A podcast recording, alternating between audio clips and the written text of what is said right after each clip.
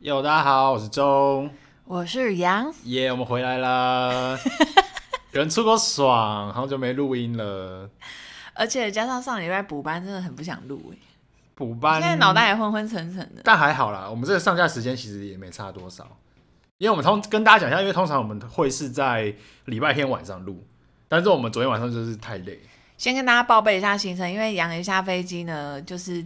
赶着隔天就立刻要上班，也没有时间睡觉。杨本身是一个非常热爱睡觉的人，就是他就是一直睡，睡到饱。没有，我飞机上很难睡。嗯，结果回来又遇到要补班，补班的隔天呢，我就已经预约好要处理我这一头黄毛，所以没有第一时间跟大家分享。对，因为因为这次回来有答应观众们，就是要分享一下我这次北海道之旅的行程的一些小趣事嘛。对。所以，我们这一集就是来聊一下我们一些出国的体验。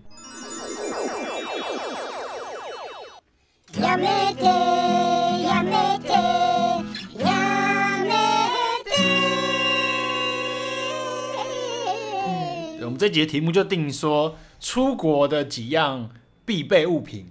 然后 mix 杨的北海小游记，但是我跟仲想要讨论的不是大家就耳熟能详，比如说一定要带护照啊、带钱啊、带信用卡就好啦，就是那些不是那种鸡毛蒜皮的东西。基本的当然就是一定要，那个东西是不带你根本就出不了国。那个太基本了，那个就不讨论。那个妈的，到底谁会没带？哎、欸，还是有人没带，没带的人就别出国了，好不好？应该说，我们讲的这些东西之前就是最基本的。哎、欸，现在还包含那个小黄。你至少要带 带脑好吗？请你带脑出国。OK，所以那我就想要跟听众们分享一下，我跟仲彼此呢在出国的时候会觉得最需要必备的一些小物品。但我们只有列各三个是是？各三个。对，因为讲感觉这也不用聊很久，因为其实大家该带什么大家都知道。嗯。但是就应该要讲一下，说我们个人会除了一些基本的东西之外，一定还会带什么？嗯。嗯，好，那请仲先分享。但是在分享之前呢，想要跟听众先入为主一件事情。什么？先入为主？就是仲出国经验比起我可能只有十分之一。哦，就是可以先哎、欸，不然先跟大家讲一下我们的那个出国出国履历，出国履历，出国履历。对，因为我我算是很少出国的人，因为小时候我们家可能经济状况也就是没有那么富裕。所以就没有很很有机会可以出。而且仲，你刚毕业工作几年？五年内吗？刚毕业五年内啊。对啊，所以其实财力不算雄厚啊。现在大概第五年吧，差不多。嗯，对对对，对。好，那跟听众分享一下你的那个国家数。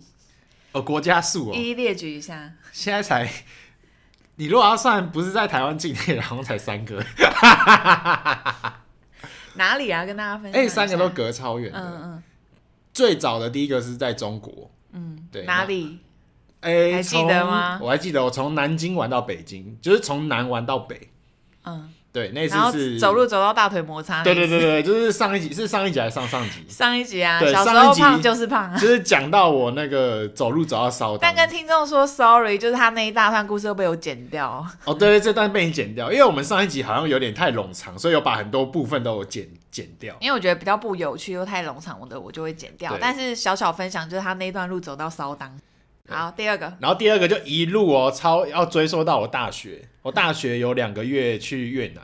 等一下，哎、欸，这也不是出去玩的经验呢。可是算，因为我那个两，我是两个月是去实习，但是可是你两个月好有出国的 feel 哦，很有，因为我就是很融入，你融入当地，非常融入，而且是两个月的饮食都跟那个当地融入在一起。而且跟听众讲一下，仲长得也很像越南人。就是我跟越南人是完全那个越南泰国没有。我跟你讲，下一个国家就是泰国。我跟你说，我去接下来连去两个国家，就很像回回到我的祖国，你知道吗？而且我到现在都还记得越南话。哎、欸，你知道你这个情形跟我有一个朋友很像吗？就是他每次出国，因为他皮肤偏黑，然后五官又很深邃，就被以为是。然后他又接睫毛，整个就是眼睛深邃到一个不行，然后就一直被中东那些那部分的人搭讪，就觉得是当地的辣妹啊。然后我朋友都傻眼。对，反正我的出国履历就是基本上都在东南亚，就是越南、泰国，嗯，然后就就没了。OK，就没了嘛。所以我真的很聚集在那个东南亚区。好啊，因为这一趴有点太临时突发奇想，我我就先，因为你太多了，我稍微回忆一下，嗯，可是不一定是全部。嗯，小时候就去过泰国，长大也有去。再来是香港，哎、欸，你的那个中国我是唯一没去的。你没去过中国？其实中国蛮好玩。其实我蛮想去的。其实中国蛮有趣。其实我蛮想去的，可是这疫情这三年，我就觉得好像又更危险了一点。而且我以前去中国的时候，那时候是中国在办奥运，嗯、所以那时候北京很热闹。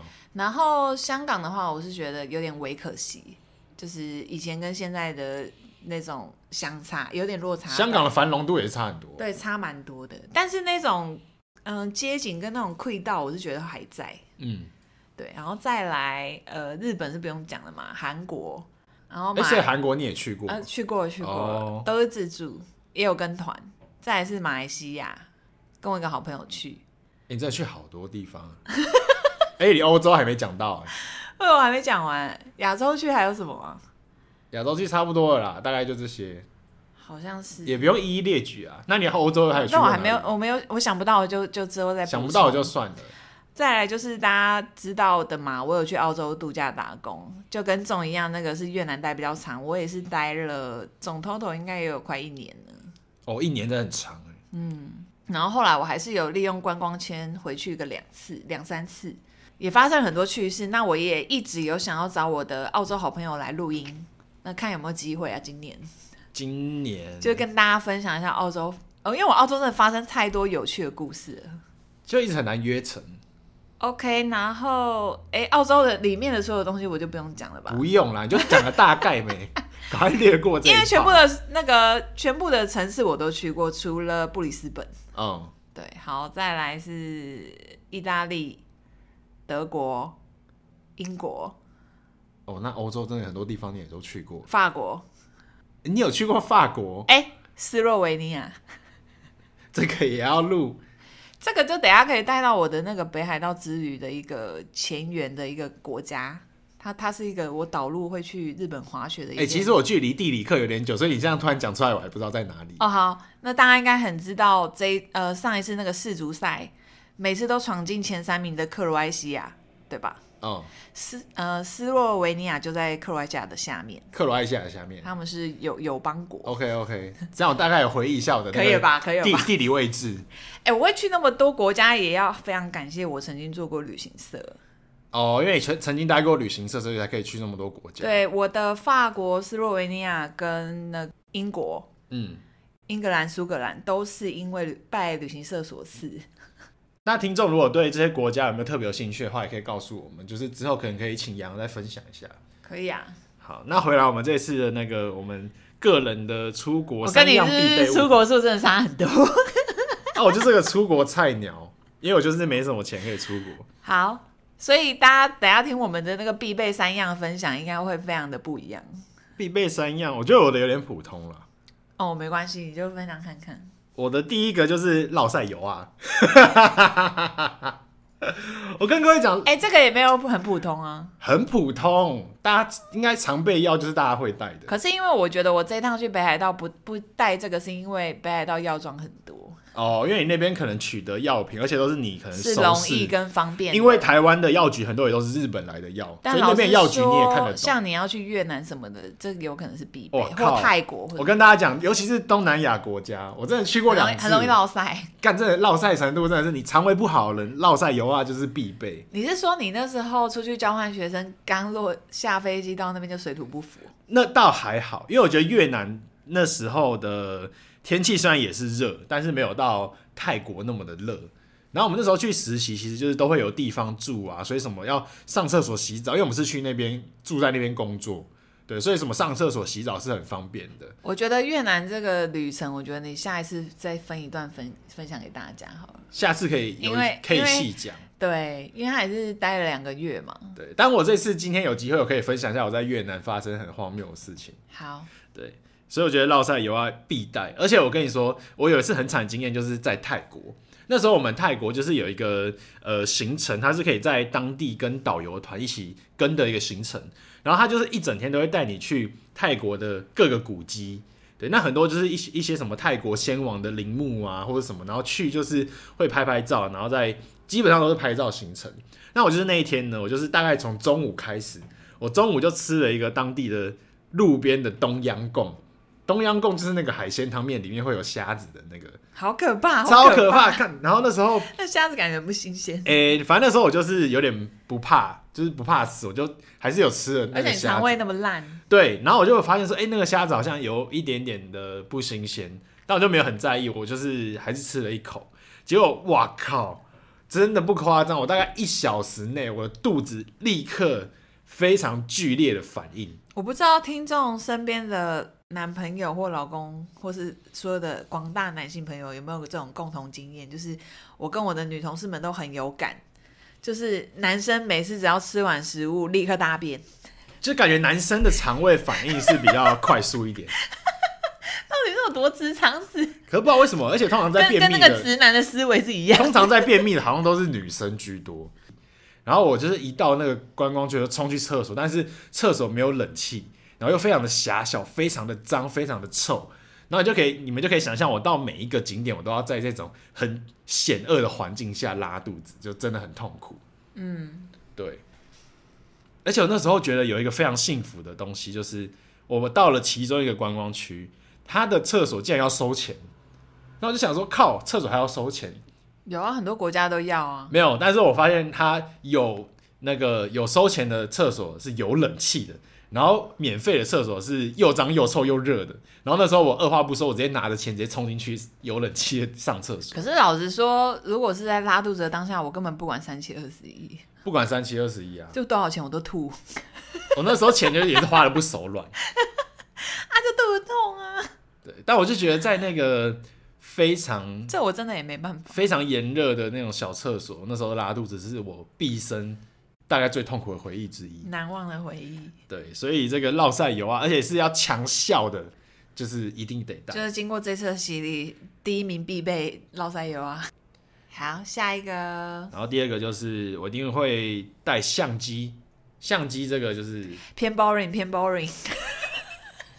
不是，我觉得大家 等一下，这个根本不算。相机算，因为我最近就是也是一直在推坑我的朋友，就是、我已经在等那个中了录像机这个坑。这这个可以不分享吗？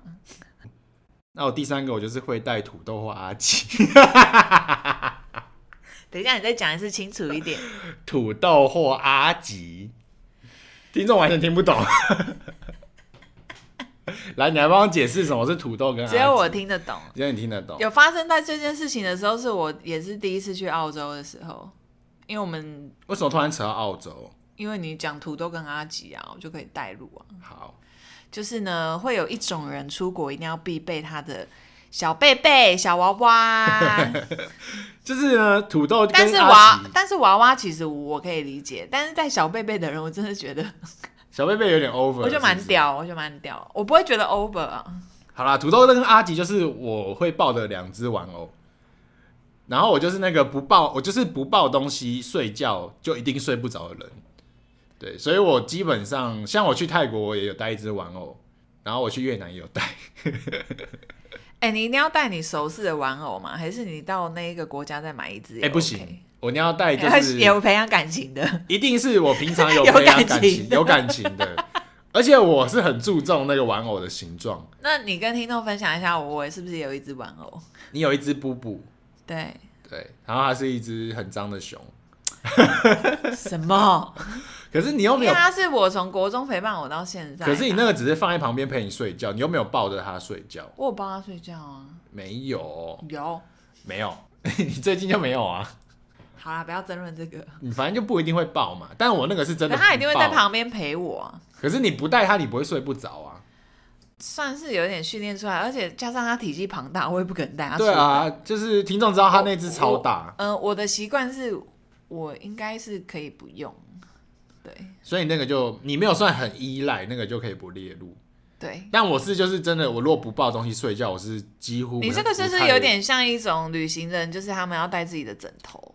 对，有些人真的会带自己的枕头，嗯嗯，因为有些人会认枕头、认床，那、啊、认床这个就没办法，大概就是一定要有一颗枕头。我觉得一定有人懂我，我觉得一定现在在正在听的人，一定有人就是、啊、我懂啊，带小贝贝出门这，我懂啊啊！所以我说我刚刚澳洲第一个就遇到有一一个那个女生室友，她就带着她的小贝贝，然后就类似白雪公主那一种，很脏脏，比布布还脏。其实我还我觉得我可以理解，因为我在几年前不洗耶，真的不洗。我我到我到两年前，他就是要那个味道。我到两年前都还是在抱你刚刚说的那种破烂破烂布。有有有，这种跟我分享。对啊，我真的是我真的是从前年才把那个破烂布给戒掉，因为大家知道那种小贝贝那个破烂布丢掉了吗？没有破烂布，我还把它尘封在我家的柜子里。哎，我还记得它的名字。叫什么？叫某某。对，我的破烂布。哎、欸，大家都会帮破烂布取名字吧？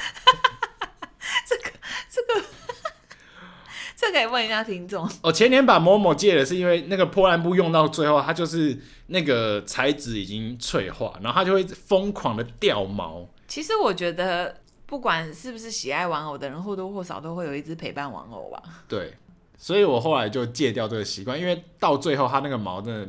无法炸开，炸开，炸开，就是你的房间到处都会充斥着某某的毛，某某的灰尘。对，好啦，以上就是我三个必备，被干掉一个。嗯，换你，换我。但是好，我先讲一下，第二个是跟这次旅行有关。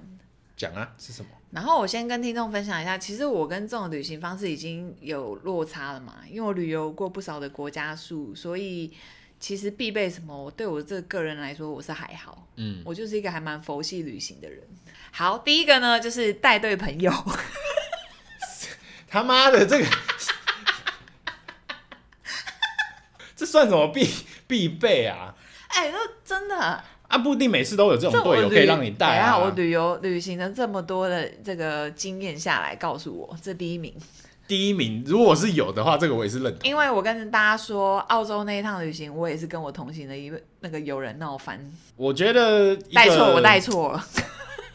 应该说，对的旅伴本来就是这个一个 好的。之前跟小飞有聊到，没有我说一个好的旅伴本来就是一个出国好的体验的前提。可是你不得不说，你身边还是有一些急掰朋友啊。急掰朋友根本不会跟他们。我不是说，我不是说，呃，他们平常相处是急掰的，而是。就是出国的那种状况下，大家就是各自意见相左，总是会有一些急掰的情形发生。你说他平常不机掰，一出国就他妈超机掰，也不一定，就是可能意见不一样。但是我觉得平常玩在一起的朋友应该是还好。哎呦，难讲哦。可能我没有，目前没有这个经验，因为我目前也没有跟真的好朋友是一起出国过。你，你经验很极繁。可是我觉得还好，因为我出国真的是属于从头到尾没有任何意见的类型。我就是无脑跟一路，可是像你这种人也是会被某一些人旅行的人讨厌。怎样？为什么要讨厌？就是没意见的人也是蛮讨厌的。没意见的人就是什么都好啊。对啊。哎、欸，什么都好的人总比那种吵起来好啊。可是那些在做功课的人就会写想说，妈的，为什么都是我在做功课啊？那你也没贡献什么。我什么都听你的啊，没有我会贡献啊，我就贡献我的摄影能力，我就一路上帮你拍的美美的。好不好？你就是出国规划大师，我就是出国摄影大师。那、啊、万一那个人也很会摄影呢？那我就不要跟他出去玩了啦，生气了啦。你也是蛮任性的。哎、欸，跟听众讲一下，这种真的是完全不做功课的人。我不做功课、啊，这种无脑人就是适合跟团。我真的要跟团，而且你不跟团是不是很没安全感？哎、欸，对。好，我直接分享第二个，就是遮刺青的贴纸。遮刺青？为什么要遮刺青？呃，跟听众分享一下，因为在日本泡汤呢，非常的严格，不可以露出任何刺青。哦，对，哎、欸，你不知道？哎、欸，我知道，但我没忘记你，而且你没刺青，对，而且我没刺青。嗯，哎、欸，所以你那个刺青，你去泡汤有有特别遮哦？有遮啊，我这一次去北海道我没有带，是因为呢，我的那个旅伴他已经待在北海道一段时间了。他已经都有他带了好多虾皮那种大面积的肤色贴布，哦，然后这个是日本药妆店没有卖。哎、欸，可是那你们女生哦，因为你们那个泡日本是不是都裸汤？都裸汤啊！日本没有，哦欸、日本没有在跟你台湾那种什么泳衣汤，妈的，我看不起台湾泳衣汤。到底在穿什么穿啊？穿什么意思的啦？因为我本身羊本身是裸体挂的。嗯，哎、欸，对，这我没想到，哎，这个要注意一下。我我很喜欢日本的汤泉，就是。我觉得人类泡汤就是要整个那种皮肤就是跟温泉融合在一起，不应该穿什么泳衣，很莫名其妙。穿泳衣超莫名其妙。可是我觉得台湾人可能就比较避俗吧。没有台湾，可能朋友跟朋友之间也没办法裸体相见。是因为台湾人才有大众池，很多。是因为台湾才有大众池这种东西之类的啦。对啊，啊，你如果有男汤女汤，没有啊，日本也是大众池啊。哎、啊，又不会男女混在一起。有有哦。有，真的、哦，嗯，哦，那我你以为这有 A 片才有？呃、那 那，那我下次要去耶，这个麻烦先帮我规划一下。哎、欸，没有这个，我我在维基百科再查一下。可是我印象中这不，可是这不多吧？不多，但我印象中有。好，那你下次一定要帮我规划进去。会不会在那种很冷门的偏门的地方啊？我觉得有这种的感觉，应该也不是可以看到什么巨乳妹。这个我们再查一下，再跟大家说。这个我们深入研究一下，再来分享。好，第三个就是装水的小瓶子。装水小瓶子会很 boring 吗？但是因为我这趟旅行下来，我就发现，哇靠，我忘记带这个东西了。然后我就直接在，我不是在机场就直接买了一个矿泉水瓶吗？可是你知道我这那个瓶子我用到最后。可是我出国也是这样啊。我、哦、说你直接买一个保保特瓶哦。我出国根本不会带水壶，好不好？水壶很负担很重哎。没有啊，有那种轻便型的小的啊。但还是个负担呐，因为出国一定拿得到矿泉水，很容易取得矿泉水，所以我就是矿泉水喝完之后，那个就变成我的水瓶。总之，那个我出门就会塞到我包包里。哦、我我不会想说，我每天出门还要就是花投零钱去买饮料什么的。但这个我这就是一个安全感，就是万一我这边没有那个投币机啊，我又很需要喝水。我觉得这看人，嗯，对，因为像我就是出国前，我可能就是机场就已经投一瓶矿泉水，然后那个矿泉水的瓶子，我就是会从头用到尾。这是我这一次的那个整个回忆起来我会带的，因为我觉得出国我就是比较求一个轻便。对啊，嗯，我也觉得蛮妙的。而且我跟听众分享，我不是那种需水量很高的人，这种喝的水比我还多。我就是水塔，他水塔就随时觉得很渴，可是我其实还好。可是万一没有这个水瓶，我会觉得很没安全感。可以，那这个如果可能很需要，而且不可能一直在那边买饮料。可是好啦，这个也可以，反正有些人应该也是会跟你一样会想要带。嗯，好啦，那以上就是我们的个人觉得三个出国必备。怎样怎样？会不会太无聊？是挺无聊的，但还好啦。我觉得最近大家也要出国嘛，就是可以跟大家聊一下。嗯，因为可能大家也久了没出国，顺便提醒一下大家要带什么。好，那跟大家提醒一下，因为呃，我们下礼拜，哎、欸，这礼拜，这礼拜就要去韩国，就要飞去韩国。嗯，那如果回来还会再分享一些韩国跟日本不一样的地方。欸、你怎么讲的好像 ending 啊？没有啦，没有啦。哎，讲的好像已经要录完了一样哎。我很想哎。然后你怎么已经在道别？我们不是还要继续录？因为我很想睡觉。你不要再睡了。接下来就可以分享一下你去这次北海道滑雪回来的心得啦。好，那接下来节目第二 part 呢，就由杨分享在北海道的小游记攻略。那中这个部分呢，就先飞 out 啦，他没办法加入这个讨论，因为如果我在边讲，他也会边心痒痒的。那我就稍微分享一下我这次旅程的一个心得。那也是因为已经在疫情三年都没有出过国了，老实说，在一个月前我还是处于一个恐慌仔的部分，但是呢。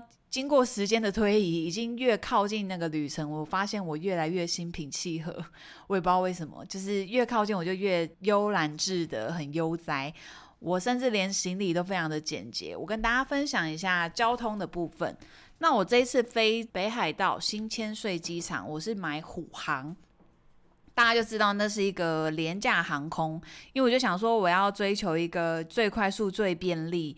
然后当然就是最便宜，但是碍于呢，我在那个去年的时候，其实我十一月、十二月就想要入手了，但是我隐恨没入手。那时候的机票价格是一万五左右，还有含来回的行李。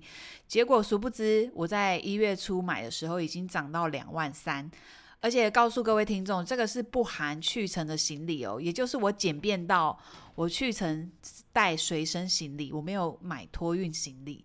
那回程的部分呢，其实我是有买一个二十公斤的托运行李，然后我这时候就想说，好，下定一个决心，因为呢，接下来就是那时候出国的时间点是二月十一号，那其实也是接近情人节，也快要接近我跟众的纪念日。我们今天是在二月份，那我想说好吧，因为中他其实我们接下来要去韩国，他也没有大行李箱，所以我就想说，OK，那我就是去那边直接买一个无印的二十八寸行李箱，直接送给他，我也直接就拖回来，直接帮他刮一波就对了。那我跟大家分享一下无印的行李箱在台湾的售价，我其实不太清楚二十八寸是多少钱，我还没有细查。那我那边呢，退完税大概是我记得是五千六还是五千八台币。可是他那个行李尺寸是真的蛮大的，我就是装完所有我帮每月买的药妆物品，满满的两大包都没有问题，空间非常的 OK。但至于推不推那个行李箱，我觉得就是算是外观跟价格部分都是 CP 值算高。好，那再来我再分享一下交通的部分。呃，因为我这一次呢，除了坐这个虎航部分，我一下飞机我就是比较幸运一点。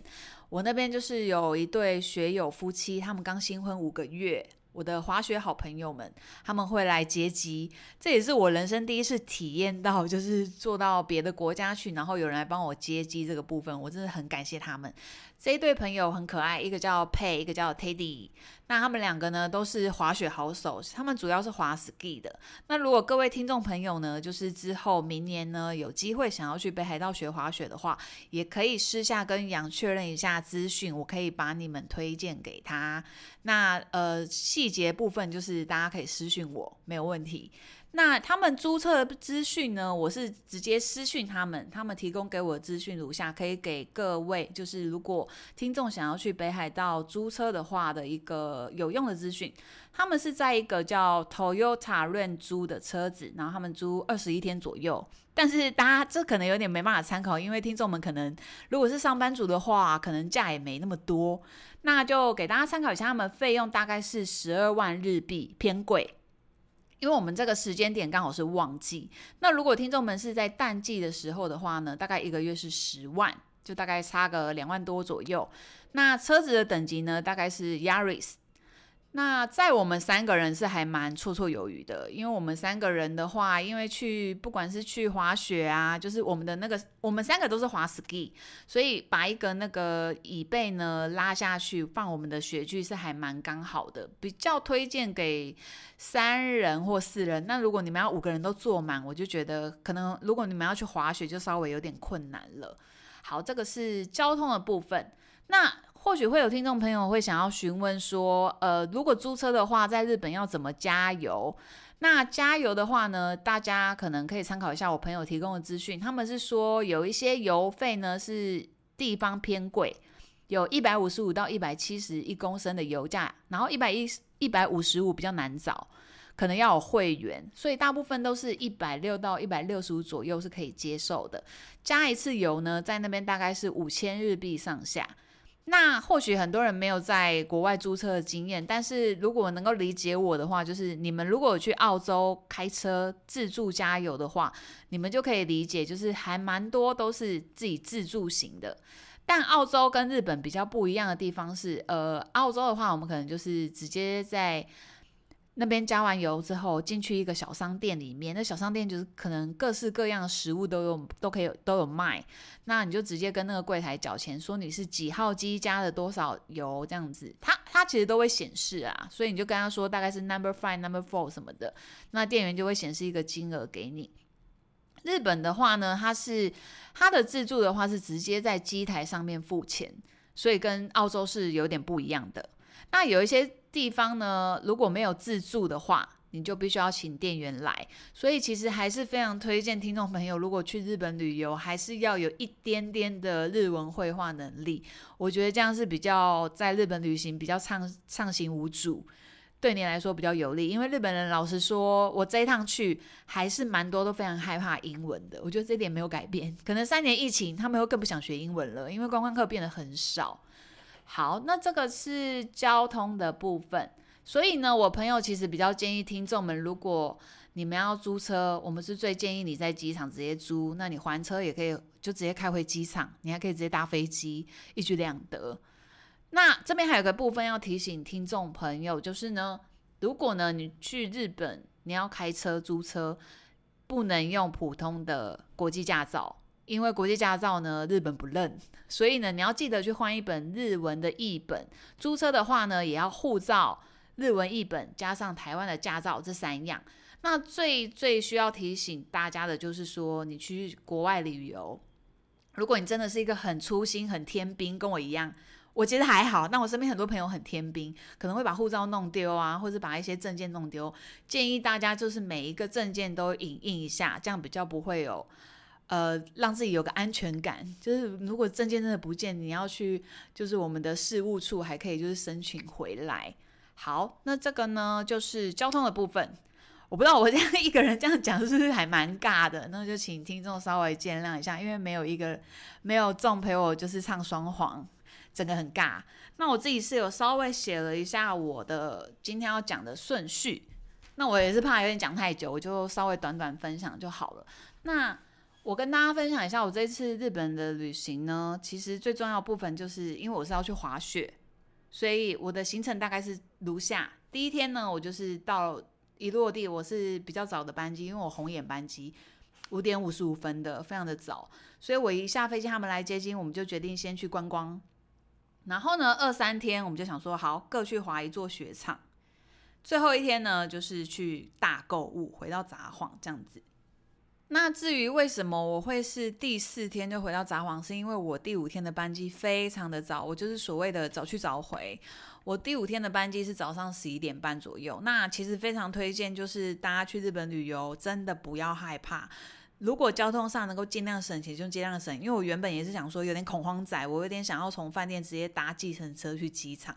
后来想一想，真的不需要。就是你去札幌呢，你搭小黄真的很贵。那如果你只是搭 JR 呢，我是其实是去一个他的观光柜台处，那你直接跟他讲说你要买预约的座位，然后从札幌搭那个他好像是什么快速级那种 JR，然后就直接到新千岁国际机场。那我记得是一千九百九十日币，大概是这个价格。OK，这就大概先让听众了解一下，这是我五天的行程。然后我想说，就分几个部分，就大家最耳熟能详的十一住行的部分。那呃，我先从第一个刚刚讲的行程规划表，我已经跟大家说了嘛，然后再来就是所谓的行前注意事项。这个应该还蛮多听众想要知道的。那现在去日本呢，是稍微比以前为麻烦一点，因为大家也知道有疫情嘛，然后日本人当然也很怕说我们带病毒过去之类的，blah blah blah。所以他现在呢，就是在线上有一个登记你的旅行的一个算是 QR code 吧，入境登记。所以其实你上飞机不太需要再写我们以前都需要写的那张很传统的黄浅黄色的小卡入境卡。那因为呢，我在去这个北海道滑雪的时候呢，我的好朋友们，也就是下班女子们，刚从就是东京回来，应该是东京吧，应该没记错。他们呢就告知我说，其实呢，如果你用那个入境的小黄卡，如果你在飞机上，那个空姐其实还是会发给你们的。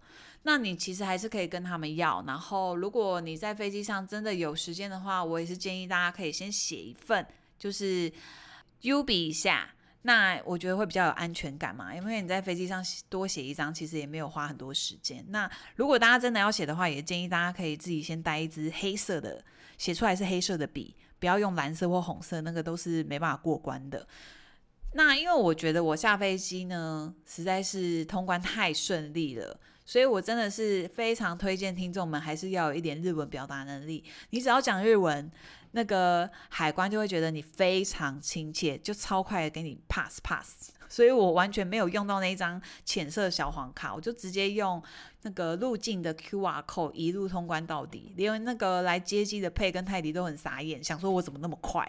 他们就觉得我真的非常 lucky。可是 lucky 的同时，我第一天又遇到非常不 lucky 的事，也没有到非常，但是我就觉得蛮好笑的，大家可以分享给听众。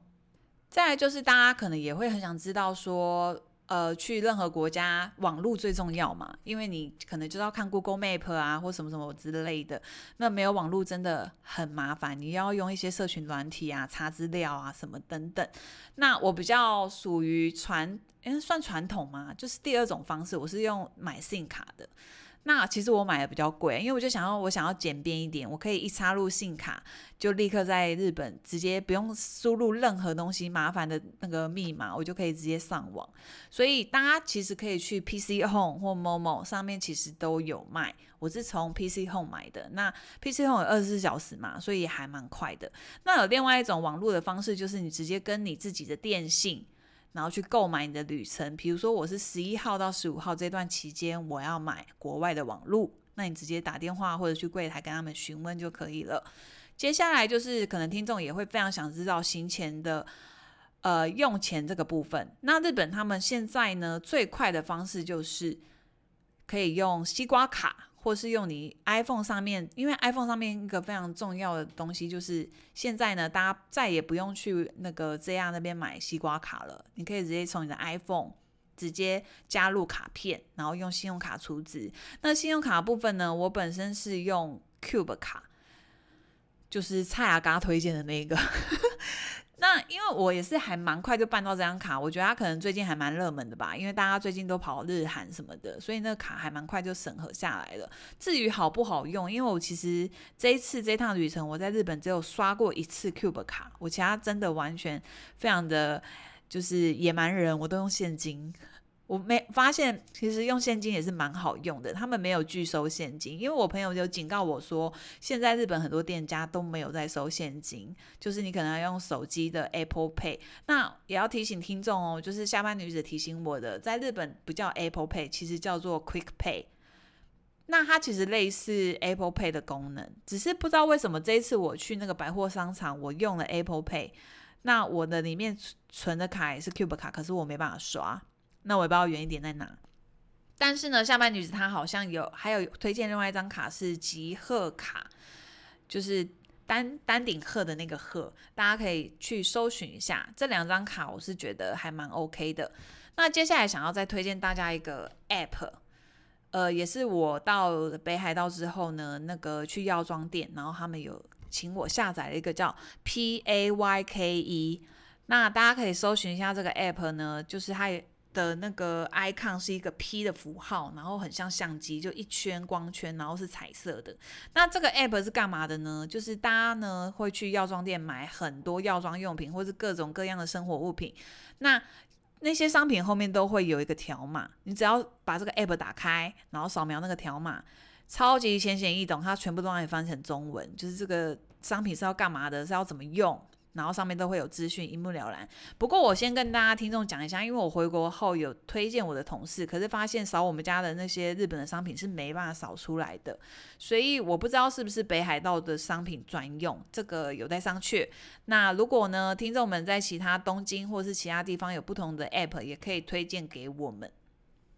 好，那接下来呢，就照我刚刚讲的顺序啦，我慢慢分享给听众食衣住行的部分。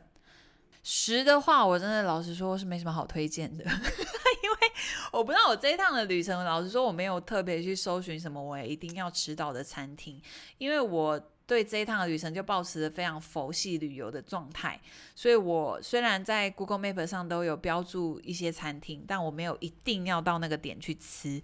那这次呢，就经由我的学友配他们的推荐，我们有去吃了一家汤咖喱，叫做 Maki 咖喱。那我是觉得蛮好吃的啦，因为北海道其实最有名就是汤咖喱啊、海鲜冻啊，当然海鲜、螃蟹那些都是不可少的。所以如果有到北海道的听众的话，我是觉得你们还是可以去搜寻一下网络上的名店，然后就可以好好大快朵颐一下。但是呢，因为杨本身是基隆人，所以我我讲一个老实话，就是我觉得海鲜。我自己觉得跟基隆比的话，好像差不多，基隆可能略胜，所以我对海鲜是还好，因为我回到基隆还是可以吃到很多美味的海鲜。接下来是衣的部分，那衣服究竟要怎么穿？可是因为我觉得我的行程跟各位听众不太一样，所以可能也不太好参考。但是呢，我比较乐于推荐大家一个部分，就是强烈建议可以带睡衣、睡裤、短袖。因为呢，饭店它可能提供的睡衣都是长的，虽然也偏薄，可是我觉得有些人睡觉可能就不太喜欢穿长衣长裤，就是有点碍手碍脚的，所以我会比较强烈推荐短袖，是因为他们室内都有暖气，非常的热，所以呢，强烈建议这个部分。住的部分呢，好推荐一下，因为我这一次是到具知安，就是比较北海道比较北的地方。那我前面几天呢，其实是住在就是学友的老板的房子，那这个就好像也没办法好好推荐，因为其实大家也可以去上网查一些 Airbnb，或是如果你们要去滑雪，其实也有寄宿的房间，就是你们可能要需要透过朋友的资讯等等，或是有一些滑雪的 FB 上面可能也会有一些资讯，你们可以自己上网去搜查一下。那最后推荐的是，我最后一天回到札幌，我有订了一家饭店。叫做三井花园酒店札幌西西边的西，那特别要就是强调这个西，是因为它这家饭店其实有两间，那好像就是邻居吧，一个就札幌，一个是札幌西。那我是住在西这间，西这间就是它呃装潢比较新，然后重点是我觉得它的内装什么都还蛮漂亮的。然后我选饭店有一个重点，就是我一定要可以泡汤的。因为我去日本呢，我就非常享受裸汤的感觉，因为我本身就是一个裸体挂的，因为我非常受不了台湾有一些汤泉，就是还要穿泳衣，就是我觉得非常的不 OK，所以我去日本一定要体验这个泡汤的文化。那还要跟听众提醒一点，就是因为羊本身有刺青，所以如果听众们有要去北海道泡汤的话，非常强烈建议，就是在虾皮先买一下那个肤色的贴纸，就是把你的刺青给遮住，因为这就是他们日本非常百年的传统，他们现在就是不不太可能改，也不可能放宽，就是你的刺青是不可以带到那个裸汤里面的，你就是要把它遮好。如果你没遮好呢，还会被一些婆婆妈妈指指点点，然后或者是你就是会被那边的人员给赶出去，导致你没办法泡汤。所以这个部分呢，还是请听众要先带好。为什么要先带？因为其实他们药妆比较少卖这种肤色的贴纸，甚至连我那家饭店呢，都还非常贴心的，就是给了我们一张中文的指示表，呃，有说汤泉里面不能干嘛干嘛。最重要一点就是刺青可以跟他们柜台索取。一个贴纸，就发现呢，柜台提供的贴纸也是非常的小片，而且也遮不太住，所以还是建议大家可以自己带一下。那至于我推不推荐这一家饭店呢？我大概会打个八十到八十五分吧，因为其实我觉得里面虽然小小的。但是麻雀虽小，五脏俱全，我觉得觉得蛮漂亮的，就比较符合我的审美。因为我比较怕住那种比较旧旧老老饭店，而且我这次会订稍微为高级的这一间，也是因为我前面三天都住在学友的家，那我就想说，那这样的话，饭店我其实可以订稍微好一点点的，但也没有很贵。我两晚订下来是七千五，然后刷那个海外的 Cube 卡呢，还有小数点的回馈，所以大概是七千块左右。那这个住宿饭店呢，我觉得就是看听众自己的需求了。如果真的有需要的话，我也会把资讯再提供给大家。那呃，再来是什么？十一组行行的部分。好，那跟大家推荐一下，因为我第一天观光嘛。那其实我有去的地方呢，就是登别熊牧场以及地狱谷，然后在那边就是稍微闲晃了一下。那我觉得还蛮幸运的，因为我这一次去北海道就是还是处于一个下雪的状态，可是又不会太过暴风雪，所以一切都非常的还蛮唯美的，所以也很建议大家就是二月份呢、啊，还是可以前往北海道。那熊牧场推不推呢？我大概给个七十到七十五分，好像有点低，因为我觉得好啦，大家还是尽量可以去一下，会很怕它倒闭，熊熊都没东西吃。我们那时候去的部分，我会觉得有一点点小冷清，可是当然还是有观光客的，只是说我觉得现在疫情的部分，所以导致这些地方好像人烟比较稀少，可是也不会说很荒凉啊，东西都呃管理的蛮好的，然后熊熊也都很看起来很胖很健康。我也会再分享那个熊熊的影片这些给大家。那我会说七十五分的原因点是因为我觉得它比较没有那么现代化，对。可是我觉得去看熊熊那些也还是蛮可爱的，因为别的国家就是会有不同的一些动物嘛。然后我觉得如果可以去这些国家看到他们专属的这些稀有特有的动物，我觉得也是一个很蛮好的体验。那再来就是地狱谷的部分，可是这部分我就比较没办法打分数，因为我们到时候第一天我刚下飞机，其实就蛮累的，所以其实我没有走那个步道。那它就是一个还蛮古老特有的一个温泉观光区，那就是可以闻到那种鸡蛋臭蛋味的味道。那我们接下来就是有到商店街那部分去逛一逛，我觉得呢，如果大家是自助开车的话，这些地方景点都是可以去走走看看的，我觉得都还蛮有那种古老的意境。再来就是二三天的滑雪场啦。那第二天的滑雪场呢，是叫做安努普利滑雪度假村。这一间推不推？嗯、我给八十五分吧。其实这个滑雪场比我第三天的滑雪场难度，我觉得再高一点，因为它的雪道比较多，而且它的绿线呢，对于我这个三年没滑雪的人来说，我就觉得微吃力，因为它的雪况呢。我那一天的雪况不是很好，所以就是雪有点黏黏的，所以会有点 K K 的。再加上它的陡度，我觉得也是够的。所以如果是有想要挑战性的雪友，我觉得这间还蛮推荐的。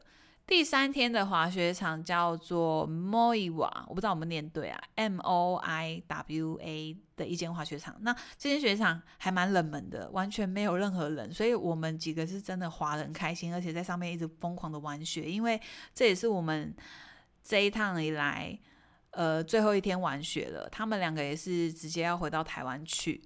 那这间雪场的特色呢，我会觉得。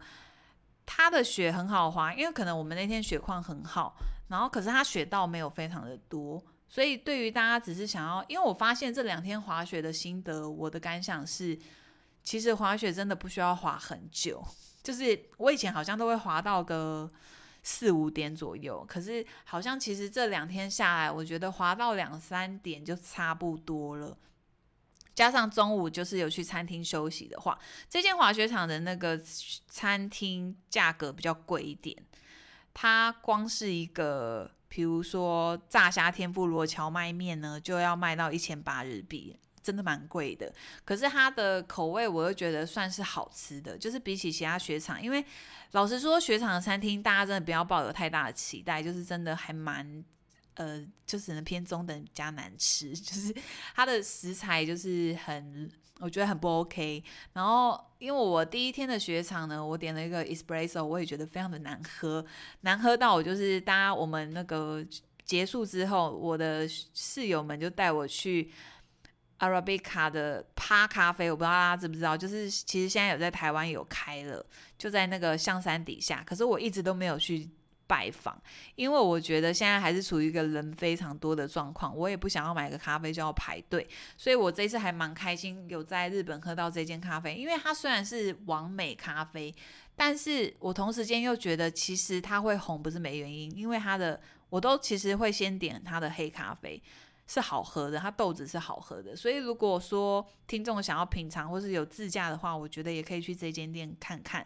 而且这间咖啡店的附近呢，我是觉得好像也蛮多可以逛的小店，就大家可以去探险一下。好，那最后一天呢，就是其实我们就从一个，因为我住的那个地方叫做滨昆罗寺前的一个地方，有一个站牌，我们就直接跟我的学友搭巴士回到札幌。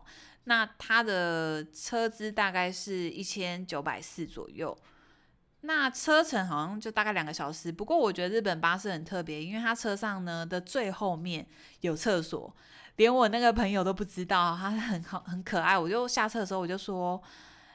哎，你不知道那个巴士后面有厕所？他说他不知道，他以为外国人去后面找朋友。我说不是，我就说这点还蛮好的，因为算是长途巴士吧，所以我觉得这一点做的还不错，就是你不需要就是很急着上厕所，但是没地方上。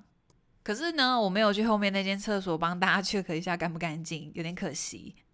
那札幌行程的部分，我觉得就稍微没有什么好需要分享的，就大概到这边。那接下来呢，我就分享一下这整趟旅程比较有趣的小故事好了。就是其实我在搭联航这架飞机的时候，去程呢，我旁边坐了一对同性情侣，我不知道他们有结婚啦，就是一对同性情侣，他们就。因为我在写那张黄色的小黄卡的时候呢，我就发现到说啊，我也没带笔，但是他们已经先跟空服员借笔了。那我就想说，好，我先闭目养神一下，我等他们写完再跟他们借。但是因为我这个人看起来如果不笑，就是有点偏冷漠。结果他们两个就超级无敌友善，就直接借我笔之后呢，然后又跟我就是，因为他看到我在拍飞机外面的。下降飞机的那一刻，我真的非常的感动，因为我真的三年没出国，然后我看到外面白雪如，我真的觉得眼眶泛泪。然后他们就看到我在录，非常的贴心，他们就问我说要不要帮你录，然后他们就把我手机拿过去帮我录窗外的风景，我就还觉得他们真的很 nice。结果我还有意外的就是补货，请他们追踪我的十万个亚美爹的粉砖。那在这边呢，很谢谢这一对情侣朋友。那我觉得很特别啦，因为其实，在第一天呃结束过后，他们其实是有私密我的粉砖跟我聊天。我就觉得哇，就是大家出去国外，然后如果可以在不同的场地呢或场景认识到一些人，我觉得都是一种旅旅旅途的养分，就是一种缘分感，我就觉得很特别。那刚刚前面有提到说我第一天呢超级无敌 lucky，可是又有点小衰的部分，就是因为呢我在第一天洗澡的时候，瓦斯整个没了，我然后那个又很尴尬，因为我就跟佩他们一起住嘛。但是老实说，我跟佩那种又的友情又不是那种可以大呼小叫说“佩救命啊，没有热水”，就非常的很怪。所以我就想说，好好不管了不管了，我先在里面就是蹲个几分钟，一定有热水，一定有热水，在那边默默的祷告。就过了大概十分钟，OK fine，就是完全没热水，我真的快被冻死。因为大家也知道北海道那个温度有多低，可能零下个十零下五到十度，非常的可怕。然后就在那个很冷的状态下，我就逼不得已，我就打开门，然后叫佩说有没有热水。重点是我的头才刚抹完润发露。结果我不得不用大冰水把我润发乳冲完之后，跑去楼下洗，因为楼下是有瓦斯的，就是后来嘎仔。这就是我第一个小衰的部分。第二个小衰的部分呢，就是我们去吃的汤咖喱。那因为我觉得不知道是因为它，诶，跟大家听众分享一下哦，日本餐厅的特别，全部都是给你白纸用写的。我记得我之前上一趟也是去吃了一间回转寿司，也非常特别，它是直接在那张白纸上面。你自己写菜单，就是还蛮可爱，所以我觉得如果听众不会日文的话，也会有点小吃亏，因为反正你也是看图嘛，你还是要写日文字。然后重点就是那个汤咖喱呢，我其实是点了野菜加那个东坡肉，因为我那天不太想吃鸡肉，而且其实我对于那种呃那叫什么白斩鸡那种全白那种鸡腿，其实我有点惧怕，我不太敢那种。我不喜欢那种形状很明显的肉类，所以我就跟佩泰迪他们说，哦，没关系，我吃猪肉。然后结果呢，我的咖喱到了之后，我的肉没来，肉没有在里面。我我看了非常的久，然后结果跟店员呢沟通又有点尴尬。不过好险的是，最后我的东坡肉还是寻回了，他又拿回来给我。好啦，那大概这个就是我的北海道之旅啦。我个人是觉得玩得非常的爽加开心，身心舒畅的感觉。太久没出国了，可是呢，这趟出国真的让我非常的满意。那最后的最后呢，我想要稍微提醒一下去北海道的听众，就是如果你们去搭飞机，因为其实是还有时间的，你们其实可以在机场的里面呢内部逛一下。想要微微提醒的就是，如果你是宝可梦迷的话呢，他们现在的那个宝可梦专门店，诶，改那个营业时间喽。我整个我到的时候也是非常傻眼，因为我的飞机是十一点半飞，结果呢，他原本八点就开店的宝可梦专门店，现在改成十点，所以我真的是手刀快跑，我就是直接冲到那个。宝可梦的店，因为它其实比较靠近国内机场。然后买完一只宝可梦之后，我这次呢买的是菊草叶，还要特别报备一下，因为我每次去北海道就是会买个一只宝可梦，就是作为一个纪念这样子。这可能也是大家旅行的一个小乐趣。然后呢，它的结束营业时间是下午五点，就时间变得蛮短的。我也不知道为什么，有可能是疫情的关系。那以上就是北海道的分享啦。那如果你还有什么疑难杂症想要跟我分享，或者是有想要问我的呢，都欢迎私讯给我。那这是我第一次录音，真的是可能蛮尬的，请大家多见谅一下。我们下次见，拜拜。我要去整理韩国行李啦。